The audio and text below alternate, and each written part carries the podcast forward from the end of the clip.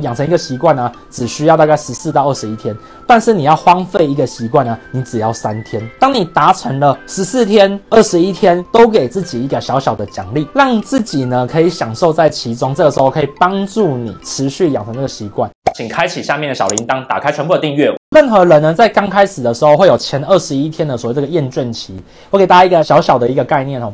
我做很多事情呢，我会把它变成一场游戏。对我来讲，我可能会想说，诶，我连续做了二十天之后呢，我就会给我自己一个小奖励，可能小盖章啊，或者给我自己一个小小的一个大餐这样去做，然后给自己有点像分数这个概念。然后呢，定期的去 review 一下，原来你已经连续做了这么多天，其实你会很有成就感。我举一个简单的例子哦，小时候啊，刚开始学写这个程式的时候啊。哦，那个时候啊，其实就是我只是想要自己写出一套电动出来，但是我一开始就一直碰，一直撞墙，我觉得很辛苦。中间做了很多就是这种 side project，就是这种副产品，然后这样试着去做做看。这过程当中，结果有一次啊，我就觉得说啊，好累哦，我不想学了。最后面呢，我就想说，好啊，那我来整理一下我的档案好了，我就把它一一打出来。我突然发现，哇哦，我居然写了三十几个很简单的这种小作业、小游戏，瞬间就觉得，诶，其实。我还蛮厉害的，所以啊，这个时候你就更有坚持下去的这个动力出来。我觉得这是核心的第一个关键。第二件事情呢，就是当你在做的时候，其实人都是希望可以被称赞的。当你做了一些事情之后，你可以告诉人家说：“诶，其实你已经连续十几天都做这件事情了。”跟大家去做一个分享。或许十几天不是一个很重要的数字，但是如果你连续做了，一百天的时候呢，你就会发现到旁边有很多朋友讲说：“哇塞，你怎么做到的？好厉害哦！”人呢、就喜欢这种被夸奖的感觉，所以创造自己的小小的奖励、小小的被夸奖其实很重要。然后呢，把你的目标呢就是持续的一直去做下去，尤其是这种长久养成的这种习惯呢，其实它在差不多二十天到四十天的时候啊，你会遇到撞墙期，就跟减肥一样。减肥啊，其实也是哦，你前十四天到二十天呢、你要。吃的比较健康，然后无糖，然后呢，要每天去固定去运动，然后做重训。其实那前面十四天是最容易放弃的时间，到第二十一天到三十天左右的时候啊，是你最想放弃的时候。所以为什么，健身房啊，很多人啊，就是第一个月会去，第二个月就不会去，其实就是这个原因。那给自己一个小小的目标，当你达成了十四天。二十一天、三十天这几个门槛的时候啊，都给自己一个小小的奖励，让自己呢可以享受在其中。这个时候可以帮助你持续养成这个习惯。那你大家跟你分享一下，其实只要你的习惯。连续超过了四十天过后，大概率的就会养成习惯了。四十天其实是已经一个夸张的数字啦，基本上面很多人会在第十四天到第二十一天的时候，大概就养成了。所以很多人才会讲说，养成一个习惯呢，只需要大概十四到二十一天。但是你要荒废一个习惯呢，你只要三天。尤其是你在第十四天到第二十一天这过程当中呢，千万不要荒废。我就跟戒烟一样，跟减肥一样。如果在那段时间你突然间就觉得，哦，我好像要放纵自己一下的时候呢，哇，那你的习惯就会重新养成，这是一种心理学。当你今天呢、如果在建立自己的习惯的时候啊，给自己一个小小的奖励，把它养成是一种你跟自己玩的一场游戏。好，想跟你分享，这样子啊，你的人生才会比较好玩。我自己常讲哦，就是有时候啊，就是有些朋友啊，长辈会问我说，诶。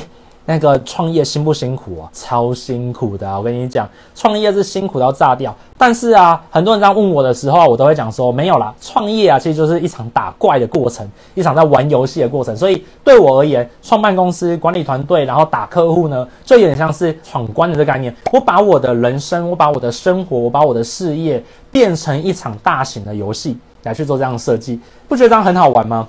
那最近就是有一个很夯的一个概念叫元宇宙。很多人都会想说，哦，我要投入到另外一个虚拟世界里面啊，然后玩一场游戏，然后顺便赚钱。但怎么都没有人去想过说，你怎么不把自己的真实宇宙当做一场游戏来自己设计呢？所以你不要去把自己想成你是一个很伟大的企业家，或者你很想要成为一个精英等等之类的。你应该要把自己想成是你是自己的游戏设计大师。所以啊，生活 CEO 啊是一个很正向的一种论述方法。我比较想要跟大家去做分享的东西，就是你啊，其实是你生活当中唯一的导演、作词家，或是你是你生命当中呢唯一的一个游戏的设计大师，然后你也是唯一的主角。那透过这个角度呢，你去把自己这场电影给演好，或是把自己这场游戏给打好，或是把自己这本小说给写好。哦，我觉得用这个角度跟大家去做分享会比较好一点点。这是跟你分享。那像我在大学的时候啊，我就有朋友就问我说啊，为什么我总是很有活力的去进行很多事情啊等等之类的？我就只讲一句话，我讲说，我认为啊，生活当中每一年就像是一本小说，一本故事。我希望我在老的时候啊，我可以拿出我每一年的故事，跟我的小孩，跟我的子子孙孙，哦，或是跟其他的人去分享马克凡的这个生活故事当中呢，发生什么事情。我要讲出它的高潮起伏迭起。那这个时候其实就很好玩了。你的计划书，哦，你的年度计划书呢，是不是就像是一个你的生活脚本，或是你的游戏脚本？所以我也想要跟大家分享哦，把自己的人生呢，当做一场好看的电影。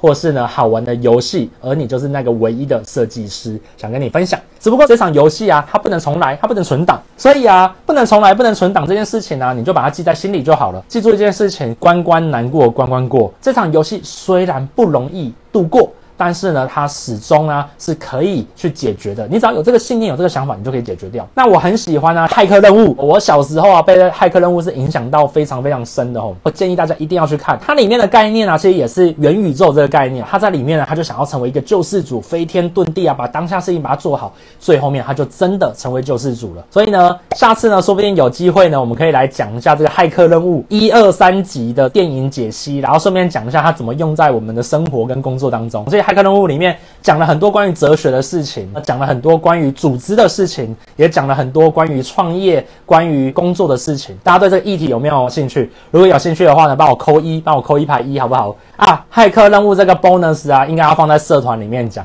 加入到破圈群才会看到骇客任务整条龙关于。这个人生这场游戏，好，然后怎么用在工作组织上面，我们会在破圈群里面讲，好，挖这个坑在这个里面，所以呢，要把我今天讲的东西呢写成笔记，tag 我，然后才会加到这个破圈群里面当中哦。好，那这就是我们今天呢马克凡生活 CEO 啊所讲的这些内容哦。那如果对你有帮助的话呢，就帮我分享出去。知道跟做到之间的差距在于努力的执行跟练习哦。那我们下次见喽，拜拜。